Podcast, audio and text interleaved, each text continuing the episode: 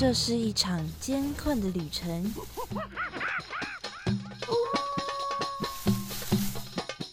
也是一场精彩绝伦的冒险。欢迎进入美好的动物世界，打开你的耳朵，用心感受。嘘，注意听，动物就在你身边。Animals 冒险王。你们准备好了吗？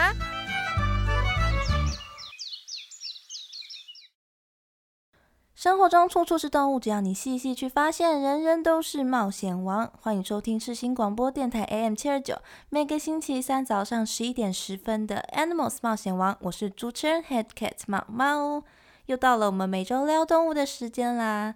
这次呢，新年期间呢，天气真的超级冷的，而且还蛮常下雨的。但是等到初五过后呢，就是在没有过年的时候，马上就出太阳了。这个老天真的是很会看时机哦。不知道大家过年的时候有没有出去玩呢？虽然风还是一样冷哦，不过最近可以晒太阳，真的是就甘心呢。那么现在我们来到了二月了，时间过得非常的快哦，我们也要迎来春天了。套一句老话来说，春天呢就是万物复苏的季节，许多的动植物啊都准备起来活动活动了。哇，这个被温暖的阳光一照哦，大家都想要起床动一动。那么我们今天要分享的动物呢，是一种在阳光下面会非常漂亮，一看就很抢眼的动物哦。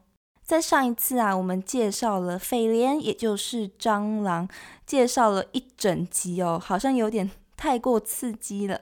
那么我们今天就来介绍一点治愈的小可爱。今天要介绍的生物呢，它会发出嗡嗡嗡嗡的声音，最喜欢吃的是花蜜。我想，我讲到这边呢，大家有可能想说，诶，是不是蜜蜂呢？不过蜜蜂是我们之后才要介绍到的哦。今天的小可爱呢，是一种鸟类哦，它的名字也跟蜜蜂有点关系啦，它就是蜂鸟。我想应该没有多少人会不喜欢蜂鸟的吧？它简直就是可以满足所有对于梦幻生物的一切幻想。小小一只的很可爱，然后羽毛闪闪发光，非常漂亮，又常常呢在花丛间啊环绕吃花蜜。哇，简直就是不知道从哪本童话里面飞出来的小鸟哦！它除了很梦幻，身上也有很多奇特的地方哦。像蜂鸟啊，让人觉得最神奇的地方就是它可以在空中定点飞行。明明是鸟类哦，但是可以做到像是昆虫一样的能力，而且它还可以发出像蜜蜂一样的嗡嗡的声音哦。所以今天我们就要来分享关于蜂鸟的事情，一起来认识这只神奇的蜂鸟。那么马上来进入我们的第一个单元——动物大百科。哇！那里有好多动物哦，真的哎！可是我一个都不认识哎。哎哎，有一只动物朝我们走过来了，该怎么办呢？别担心，看我的法宝！快点告诉我们吧，动物大百科。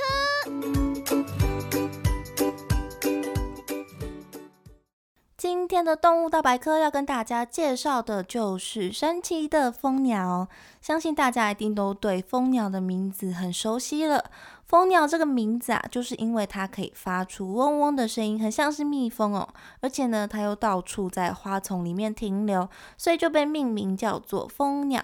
但当然呢，这个嗡嗡的声音哦，不是蜂鸟它的嘴巴发出来的。蜂鸟跟一般的小鸟一样，会发出啾啾啾的笑声。是不是就跟平常的小鸟是类似的？就跟平常的小鸟没有什么两样。那么这个神奇的嗡嗡声啊，其实呢是从它的羽毛中发出来的声音哦。我们都知道，蜂鸟它的翅膀动得非常的快速，快到只能看到残影而已哦。蜂鸟它虽然小小的一只，不过它们每秒钟可以挥动翅膀三十到八十下哦。难怪我们只看得到残影，非常的快速。而以现在的科技来说啊，科学家呢也终于可以以每秒两千幅画面的帧数，来成功的拍摄到蜂鸟它快速的挥动翅膀的影片。这个翅膀呢，真实缓慢挥动的样子哦，就这样呈现在这个荧幕底下。而在这么高速的震动挥动之下，势必呢是会发出一些破风的声音，就像我们快速的挥动扇子的时候啊，扇子呢也会发出那种咻咻咻咻咻的破风声，所以蜂鸟的翅膀啊就会发出像是蜜蜂一样嗡嗡的声音。而加州大学啊伯克利分校的学生呢，他们用我们刚刚所提到的很常见的安娜蜂鸟来做实验，在他们的研究中啊，发现到。安娜蜂鸟的嗡嗡声，有一种声音呢，是来自于它们的尾羽哦。有些种类的蜂鸟啊，它们在尾羽快速扇合的时候呢，会瞬间的发出很大声的震动共鸣声。蜂鸟它快速移动它们的尾羽啊，只花了六十毫秒的时间哦。一秒一毫秒呢，就等于千分之一秒。所以蜂鸟的尾羽震动的频率到底有多快？我想大家心里呢，哇，默默都有一个答案了，真的是快到让你觉得它根本就没有在震动哦。而这个尾羽震动发出来的嗡嗡声呢，可是蜂鸟它们在求偶的时候很重要的一个吸引力的关键哦。像加州大学拿来做实验的安娜蜂鸟啊，在雄蜂鸟看到雌蜂鸟的时候呢，会在雌蜂鸟面前展现它灵动的飞翔技巧。它们会在雌蜂鸟面前呐，快速的挥动它们的翅膀，从高空中啊，快速的俯冲下来。当然啦，也会用它们的尾羽哦，制造嗡嗡的声音，来吸引雌蜂鸟的注意。除此之外呢，这些嗡嗡声呢，还可以阻挡其他想要破坏它求偶的其他的情敌靠近它，可以说是雄蜂鸟求偶必备的音效。而除了展现它们的嗡嗡声，还有飞行技巧之外啊，蜂鸟呢还会展示它们漂亮的羽毛，跟一般的鸟一样哦。蜂鸟的雄鸟呢，跟雌鸟的外表啊，通常也是有所差别的。雄鸟呢会更加的漂亮跟鲜艳，整只蜂鸟啊可以说是星光流转哦，真的不夸张。在阳光下面随便一个 move，它的羽毛呢就会变换出各种不一样的金属光泽。难怪蜂鸟啊也被叫做飞行的宝石，因为它们呢就像是宝石一样光彩夺目哦。而以安娜蜂鸟为例子啊，安娜蜂鸟的脸上呢就有着漂亮的桃红色羽毛，它桃红色的羽毛哦就很像是我们小时候会买的那种圆圆一片一片的那种亮片一样，就这样一片一片的叠在它的脸上，变成一副漂亮的亮片面具哦，就这样戴在安娜蜂鸟的脸上，而且呢，随着它的头啦的转动，光线的一。变化改变的时候哦，这个桃红色呢还会变成深棕红色，边缘呢还会有一些青绿色的偏光，就这样青青红红的，一副面具呢就有百种的花样。也因为它们的羽毛这么的亮眼，所以秋后的时候呢，雄蜂鸟也会努力的，要面向阳光。把在光线底下绽放光芒的羽毛呢，展现给雌蜂鸟看，试图啊要用尽全身的魅力哦，来吸引到雌蜂鸟。而等到雌蜂鸟哇被打动了之后呢，雌蜂鸟准备要下蛋了，它就会开始筑巢。蜂鸟的巢哦，就像是一个小小的、只有一半的蛋壳一样的形状，像一个小碗。雌蜂鸟呢，会用树皮、蜘蛛丝、草或者是羽毛来建筑这个巢穴。而蜂鸟也不愧是世界最小的鸟，它们的鸟巢小到不能再小了，超级迷你的，看起来呢很像是我们小时候玩扮家家酒的那种迷你的餐具。它们的巢口啊，大概只有一个硬币大小而已哦。蜂鸟中体型啊，最小的呢是古巴的特有种蜂鸟，叫做西蜜蜂鸟，它们的身长啊只有五公分左右而已哦。五公分诶，大概就跟我们的大拇指差不多长，名副其实的呢，是可以停在你的指尖的鸟。而这么小一只的蜂鸟啊，它们的巢呢也是数一数二的袖珍哦。鸟巢的口径啊，大约只有一块钱大小而已哦。大家可以拿出硬币来比对看看，这个鸟巢的巢口到底有多小。不过，虽然它们的鸟巢很小，但是一点也不马虎哦，反而呢看起来是相当的舒服的。因为他们把鸟巢啊坚固的墙壁给盖好了之后呢，蜂鸟啊还会去找一些植物的棉絮，类似像是木棉花那样哦，植物。的果实爆开之后呢，就会有一层棉絮。那么蜂鸟呢，就会去找那个棉絮哦，然后把它们一点一点的铺在巢里面，就像是在地板地板上面铺上软绵绵的棉被一样。然后它们的鸟蛋呢，就会放在这团棉絮上面。它们这么小一只哦，想当然呢，它们的鸟蛋也是小到不行。新蜜蜂鸟啊，每一窝呢会下两颗的蛋。它们的蛋呢，只有一点二公分这么长而已哦。整个鸟巢啊，加上蜂鸟本身呢，就像是一个小巧迷你的模型，精致到不像是真的哦。就像我们看到超级巨大的鸵鸟蛋一样啊，看到这么小的鸟蛋呢，唉，我们也只能发出惊叹声了。不过也不是所有的蜂鸟都是这么小只的，在蜂鸟的家族中啊，体型最傲视群雄的呢，就是巨蜂鸟。巨蜂鸟啊，栖息在南美洲的安第斯山脉附近。它是蜂鸟科中啊巨蜂鸟属当中唯一的成员。刚刚我们说啊，西蜜蜂鸟啊只有五公分大小，而这只巨蜂鸟呢，它的身长啊足足有十九到二十公分长哦，整整呢就是西蜜蜂鸟的四倍高。不愧是蜂鸟中的巨人哦，叫做巨蜂鸟。除了这些之外啊，蜂鸟目前呢还有其他三百四十多种的品种。但是这些漂亮的蜂鸟呢，它们只生活在美洲大陆上面哦，所以是美洲限定的鸟类。最北呢可以到阿拉斯加的南部，最南边呢可以到智利跟阿根廷。但是它们大部分呢还是会分布在气候比较温暖、到处都有花的中南美洲。这个地方，所以在中南美洲呢，有非常多关于蜂鸟的文化。在加勒比海地区啊，蜂鸟呢是一个美丽跟优雅的象征。几乎所有的岛屿的官方文件啊，还有货币啊，上面都会印着蜂鸟的图案。其中在加勒比海上面呢，有一座岛叫做牙买加岛，他们的国鸟就是蜂鸟哦。他们把蜂鸟呢称为神鸟。他们还认为蜂鸟具有神奇的力量，是亡魂的转世，而杀死蜂鸟呢，则是会给自己带来坏运气的哦。而他们的国鸟啊，是牙买加特有的蜂鸟，叫做红嘴长尾蜂鸟。雄蜂鸟呢，有红色的嘴巴跟漂亮的深绿色的羽毛。最特别的是呢，它们的尾巴啊，拖着两根长长的尾羽，所以叫做长长尾蜂鸟。非常的漂亮哦，大家有兴趣的话可以上网查查看哦。那大部分的蜂鸟啊，最主要的食物呢就是花蜜。这些花蜜啊是维持蜂鸟基本活动消耗哦最重要的燃料。蜂鸟的体型很小，以前呢我们有大概的介绍过，体型很小的动物呢，它们的新陈代谢啊就会非常的快速。蜂鸟呢，它的心跳哦每分钟就高达一千两百多下。我们人类呢，每分钟也才两百多下而已哦，所以它们足足比我们多了一千多下哦，所以代谢的速度是非常快的。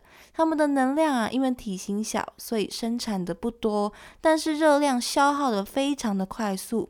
而且呢，它还是鸟类，是恒温的动物，需要呢实时的保持它们的体温。所以蜂鸟啊，为了要保持能量。到了晚上啊，气温比较低的时候，蜂鸟就会有类似冬眠，几乎完全不动的蛰伏的状态，体温也会从白天的四十度降到十八度，心跳也会降到每分钟啊只有五十到一百多下而已，呈现了一个半休眠的状态。而且蜂鸟啊，它还是鸟类，它必须要轻盈，不然它就飞不起来了。也因为它们的体型太小了，所以吃进去的食物啊，就几乎没有办法产生什么能量。它们的身体呢，也几乎没有办法储存什么脂肪，所以蜂鸟非常的轻，它们的体重啊，只有几公克而已哦。有些很小只的蜂鸟啊，甚至跟一枚硬币差不多重哦。而且再加上啊，它们的运动量非常的充足，它们要吸花蜜，还得要高速的拍动它们的翅膀，这些动作都非常的耗能。如果蜂鸟没有吃东西啊，最多两个小时以内，它们就会因此而饿死哦。所以蜂鸟呢，必须要不断不断的进食来补充它们的体力。它们每天吃下的花蜜重量啊，是它们体重的八到十二倍之多哦，超级会吃。而且吃的呢，还是全糖花蜜这种超高热量的食物。不过除了花蜜之外啊，蜂鸟它们其实也会捕捉一些小昆虫来补充它们的蛋白质。蜂鸟的雏鸟呢，也是吃青鸟带过来的小虫子为食的。所以蜂鸟并不是完全是素食的鸟类哦，它们也是会吃虫的。蜂鸟它们要吃花蜜的时候啊，会快速灵活的飞舞在花丛之间。大部分的蜂鸟呢，都有细细长长的鸟喙。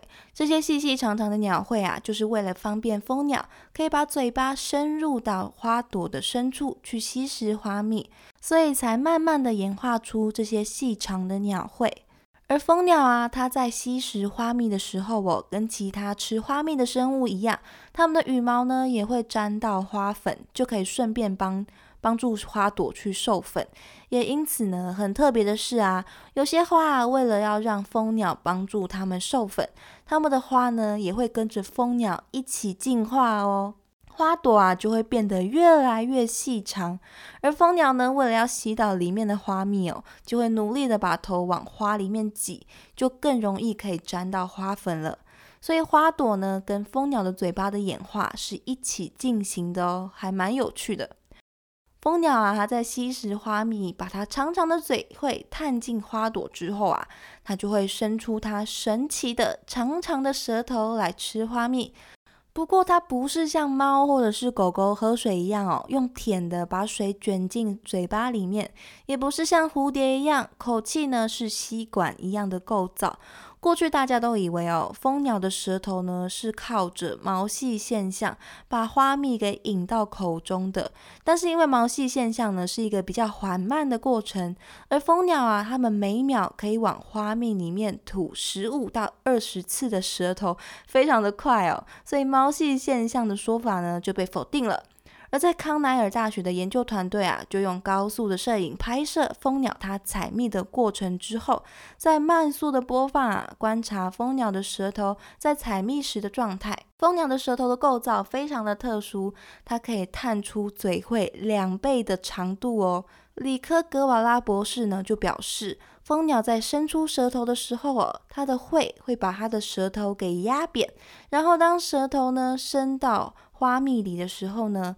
蜂鸟的舌头啊，就会在花蜜里面弹开，舌尖呐就会分开成上下两半哦，而且是呈现螺旋形的转开。蜂鸟它会去转动它的舌头，而蜂鸟的舌尖呐就会像是被分开成两半的吸管一样，前面呢会叉成一个 Y 字形，而舌尖的内侧啊是有凹槽的，花蜜呢就会跑进去那个凹槽里面。然后，当蜂鸟的舌头再一次旋转要合起来的时候啊，这些花蜜呢就会被包覆起来，一起被带进蜂鸟的嘴巴里面。里科瓦尔拉博士研究的时候拍摄的影片非常清楚的，就可以看到这个蜂鸟的舌头吃花蜜的过程哦。你就会看到长长的舌头伸到花蜜里面，然后旋转开来，最后呢再旋转收回去。而且这个蜂鸟的舌头是半透明的哦，这个整个过程呢，真的是让人觉得非常的神奇。我一直来来回回的盯着看哦，因为我真的没有想到，原来它 舌头的构造是这个特别的样子。我以前以为啊是用舔的把花蜜舔进嘴巴里面，结果竟然是把舌头分开，把花蜜给包进去啊！果然每种生物呢都有它独特的地方哦。而且更特别的是啊，蜂鸟它是可以尝到花蜜的味道的哦。做这项研究的鸟类学家呢，就想要知道这些以花蜜为食的小鸟们，如果没有甜味的味觉受器。他们要怎么寻找这些花蜜？所以他们就找了一些以吃花蜜为食的小鸟们来做研究，发现啊，包含蜂鸟在内，它们虽然呢没有直接的甜味味觉受器，但是呀，有着很接近的鲜味味觉受器，就是我们说汤很鲜甜啊的那个鲜味。而且呢，蜂鸟的味觉受器啊的基因呢是经过突变改造的哦。他们就推测说，这些突变呢，让蜂鸟可以吃出花蜜中的糖。而在一系列的实验之下啊，就发现这些受气啊，对糖跟甜味都有反应。所以其实啊，蜂鸟是可以吃出花蜜的味道的。不过其他的味道就不好说了，毕竟它们只有一个受气而已。不过虽然蜂鸟是可以吃出花蜜的味道的。但是蜂鸟它找寻花朵，主要还是依靠它的视觉。它们虽然不太会挑选花朵，不过它们最常光顾的呢，就是红色的花，因为万绿丛中一点红嘛。对于蜂鸟来说呢，红色的花一眼就可以看见，非常的抢眼哦。这些花呢，很多都很脆弱。虽然蜂鸟很小一只，体重又很轻，不过对于花来说，还是经不起折腾的。而且花又常常开在很奇怪的角度。比如说斜上四十五度啊，斜下四十五度，所以蜂鸟呢就选择啊在花前面定点飞行来吃花蜜。一般我们看到的鸟啊，就跟我们人的手臂一样哦，上下臂的骨头呢加上手掌的骨头，总共三段的骨头。而一般的鸟啊，在飞行的时候呢，就是上下弯曲扇动这三段骨头来飞行的。就像我们模仿鸟飞行的时候会上下摆动我们的手臂一样的感觉，但是蜂鸟的翅膀啊，很特别的是，它这三段骨头啊，手臂的部分呢非常的短，而手掌的部分啊占了翅膀的绝大部分，让蜂鸟的翅膀啊，就像我们拿船桨划船一样，是整片整片在动作的，而不是像其他的鸟一样是可以很。很柔软的上下弯曲的，有点模拟了昆虫它僵硬的翅膀。蜂鸟的翅膀呢，就是介于昆虫跟鸟类之间的感觉哦。而这个呢，像是船桨一样的翅膀呢，也就是让蜂鸟可以定点飞行的秘密哦。它也让蜂鸟啊可以轻松的八股倒退飞行，所以蜂鸟就是可以直接的往后远离花朵。看蜂鸟飞行啊，也会不知不觉看入迷哦，因为跟之前看到的鸟都不一样，但是呢，都一样非常让人着迷。